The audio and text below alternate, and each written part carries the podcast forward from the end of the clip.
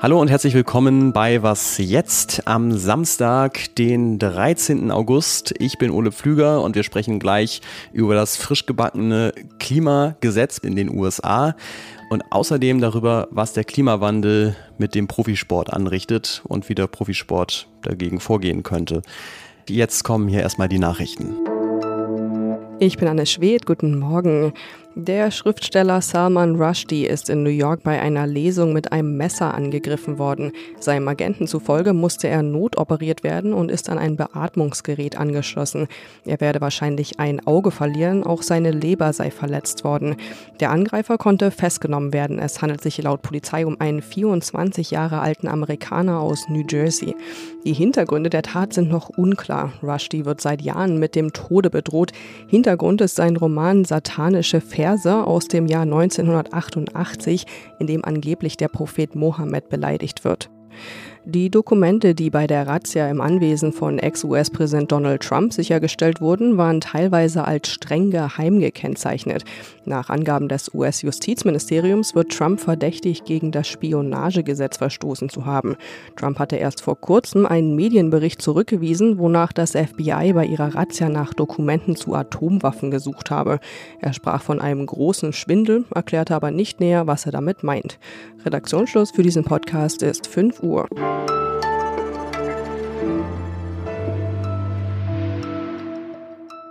Der Kongress in den USA hat in dieser Woche das größte Klimapaket in der Geschichte des Landes verabschiedet. Gestern hat das Repräsentantenhaus zugestimmt und schon früher, und das war die eigentliche Nachricht, der Senat, denn da hat Präsident Joe Biden wegen Abweichlern in seiner eigenen Partei lange um die Mehrheit kämpfen müssen. 370 Milliarden Dollar gibt es jetzt für den Klimaschutz, für Wärmepumpen, Gebäudesanierung, erneuerbare Energien und so weiter.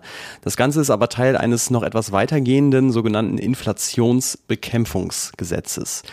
Darüber möchte ich jetzt sprechen mit Heike Buchter, die als Wirtschaftsjournalistin in New York arbeitet und mir gerade auf meinem Bildschirm gegenüber sitzt. Hallo Heike. Hallo Ole. Ja, wie gesagt, Joe Biden hat wirklich sehr um diese Senatsmehrheit für sein Gesetz kämpfen müssen. Das hat sich über Monate hingezogen. Ist es denn jetzt der große Durchbruch für ihn und die Klimapolitik der USA?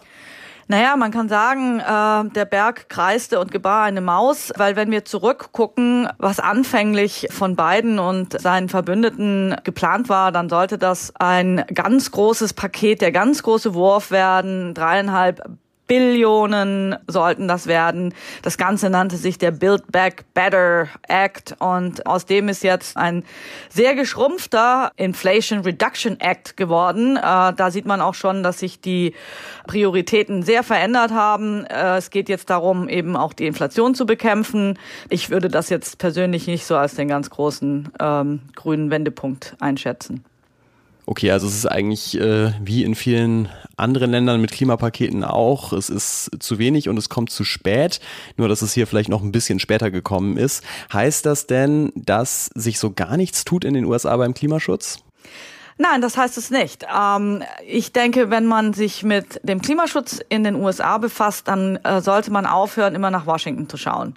Ähm, in Washington passiert schon sehr äh, lange eigentlich nur noch wenig und äh, deswegen hat sich sehr viel verlagert auf die einzelnen Bundesstaaten. Und da sind einige Bundesstaaten, wie zum Beispiel die Küstenstaaten, ähm, hier New York speziell, aber auch auf der anderen Seite natürlich Kalifornien.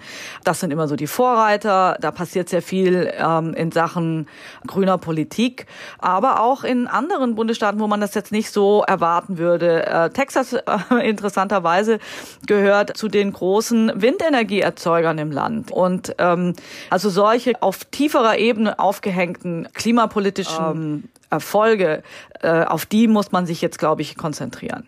Was bedeutet denn diese politische, gesetzgeberische Zersplitterung auf viele kleine Staaten, wirtschaftlich zum Beispiel für die USA? Was die USA immer sehr stark gemacht hat, wirtschaftlich sehr, sehr stark gemacht hat, war, dass man als Unternehmen relativ klaren Grundregeln für das gesamte äh, Land arbeiten konnte. Und das ist ja ein gewaltiger Binnenmarkt. Und es war auch immer der große Neid der Europäer, die hierher geguckt haben und gesagt haben, sowas müssen wir auch haben.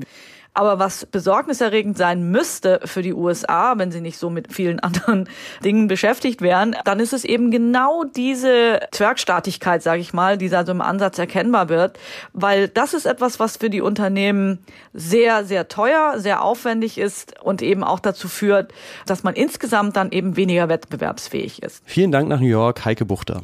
Ja, kein Problem. Ole, macht's gut. Bis dann. Schönes Wochenende.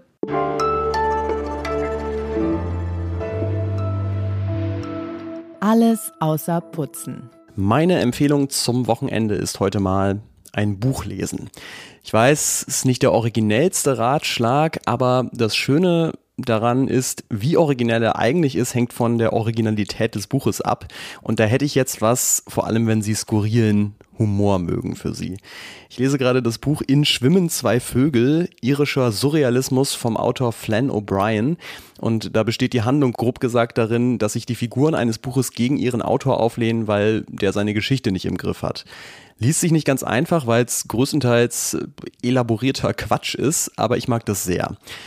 In einem anderen Buch von Flann O'Brien stellt er auch die Theorie auf, dass Menschen, die zu viel Fahrrad fahren, Atome mit diesem Fahrrad austauschen und die Fahrräder werden dann immer menschlicher und die Menschen immer fahrradiger. Da schreibt er zum Beispiel, wenn man es zu weit gedeihen lässt, dann ist das der Anfang vom Ende. Dann kommen die Fahrräder und verlangen das Wahlrecht.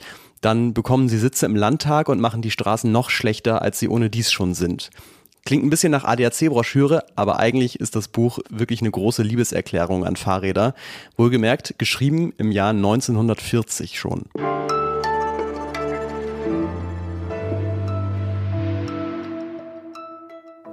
Die Sportereignisse dieses Sommers sind geprägt von extremem Wetter. Ich habe mir zum Beispiel fast jede Etappe der Tour de France angeguckt und die fanden zum Teil bei 40 Grad statt. Der aufgeweichte Asphalt musste mit Wasser gekühlt werden und das mitten in einer Dürreperiode. In Deutschland sind in diesem Sommer bereits zwei Profifußballer in der Hitze zusammengebrochen und jetzt gerade Ende Juli wäre die Kanu-WM fast, man muss sagen, aus dem Wasser gefallen, nicht ins Wasser, weil der Lech zu wenig davon hatte. Der Profisport bekommt in diesen Wochen die Klimakrise besonders stark zu spüren, bin ich fast geneigt zu sagen. Aber es ist natürlich nur ein Vorgeschmack darauf, was in den nächsten Jahrzehnten auf einer anderthalb und mehr Grad heißeren Erde kommen wird. Und damit hat sich Zeit Online-Autor und Sportjournalist Fabian Held beschäftigt, wie sich die Klimakrise auf den Sport auswirken wird. Hallo Fabian. Hi, grüß dich. Ja, eine der direktesten Folgen, wenn wir Menschen massenhaft fossile Energieträger verbrennen, ist ja mehr extreme Hitze. Ähm, und ich habe in deinem Text die erschreckende Zahl gelesen, dass in den USA seit 1996 68 Footballspieler an einem Hitzeschlag gestorben sind. Was macht Hitze mit dem Körper von Leistungssportlern? Es geht ja in erster Linie gar nicht mehr unbedingt um Leistungssportler, sondern die Gefahr ist vor allem da für Menschen im Amateursport, im Jugendsport, weil die nicht unbedingt daran gewöhnt sind, in der Hitze zu trainieren. Ein Tennisprofi, ein Radprofi, der kann extra Hitzetrainingslager machen. Und ähm, was den Körper so belastet, ist, dass er die Hitze regulieren muss. Und das machen wir meistens über den Torso. Und am Torso ist ja, das kennen wir vom Sport, Sport meistens irgendwo ein Trikot. Das heißt, es wird, wenn jetzt so die 37 Grad, also die, etwa die Körpertemperatur überschritten wird, wird es extrem schwer für den Körper, die Hitze zu kompensieren, sich selbst zu kühlen, damit das System nicht überhitzt, was dann am Ende ja ein Hitzschlag wäre. Welche Wege hat denn der Sport, sich anzupassen? Also man könnte jetzt ja sagen, okay, Radrennen im Juli muss ja vielleicht nicht unbedingt sein. Brauchen wir irgendwie eine Hitzepause im Sommer und die Tour de France dann im Mai? Das ist wahrscheinlich erstmal die Lösung, ja. Das äh, Problem ist, dass diese Lösung sehr komplex ist, denn wir haben uns an so eine Art TV-Fahrplan gewöhnt, dass eben gewisse Sportveranstaltungen in gewissen Zeiten stattfinden. Und die Sportveranstalter sind auch sehr bemüht, dass sich diese Großereignisse nicht überlappen, sondern sich das alles so ein bisschen übers hm. Jahr zusammenpuzzelt puzzelt, damit auch möglichst viel Sport konsumiert wird. Und deswegen will die Sportindustrie nicht unbedingt eine Hitzepause haben im Sommer zum Beispiel. Aber es wird so, vermute ich, kommen, dass wir irgendwann Verschiebungen sehen werden, weil das Wetter eben einfach zu extrem wird. Aber das wäre natürlich am Ende doch nur rumdoktern an den Symptomen. Ähm, und in die Richtung will ich noch mal ein bisschen weitergehen, weil in diesem Winter findet ja die Fußball-WM in Katar statt. Das ist das Land mit dem höchsten CO2-Ausstoß pro Kopf weltweit. Und ähm, auch noch ein Detail, der Fanclub der deutschen Nationalmannschaft fliegt für jedes Spiel aus Dubai ein. Das sind jetzt nur zwei Eckdaten, zeigt aber, der Profisport trägt absolut seinen Teil zur Klimakrise bei, unter der er jetzt leidet. Ist da irgendwie Besserung in Aussicht? Ich fürchte erstmal nicht. Da gibt es tatsächlich erschreckend wenig Studien zu. Also wir wissen gar nicht, wie die Profisportindustrie, welchen Anteil sie an der Gesamtklimaerwärmung trägt. Was ExpertInnen sagen ist, ist jetzt nicht die schlimmste aller Industrien, aber es hat auf jeden Fall einen Impact, denn Sportler fliegen durch die Welt, ja teilweise in Privatfliegern, wenn man in die Tennisszene guckt. Formel 1 muss man wahrscheinlich gar nicht anfangen. Muss man absolut nicht mit anfangen. Was die für Tonnen an Material durch die, durch die Welt fliegen, ist tatsächlich in Zeiten des mhm. Klimawandels wirklich eigentlich Wahnsinn. Und der zweite Aspekt ist eben die Klimaanpassung. Und da wird es tatsächlich irgendwie Veränderungen geben, die wir aber jetzt noch nicht sehen oder erst ganz langsam sehen, dass sich da die großen Sportverbände, die weltweiten Sportverbände sich da Gedanken drum machen. Vielen Dank dir, Fabian. Gerne. Und äh, danke auch an Sie fürs Zuhören. Das war's mit dieser morgendlichen Samstagsausgabe von Was jetzt. Wie immer am Samstag haben wir nachher aber auch noch eine Spezialfolge für Sie bereit und da berichten Menschen aus der Ukraine, wie wir es schon vor ein paar Monaten mal gemacht haben, von ihrem Schicksal im Krieg. Sie erreichen uns per Mail unter wasjetzt.zeit.de. Ich bin Ulla Pflüger. Tschüss und bis zum nächsten Mal.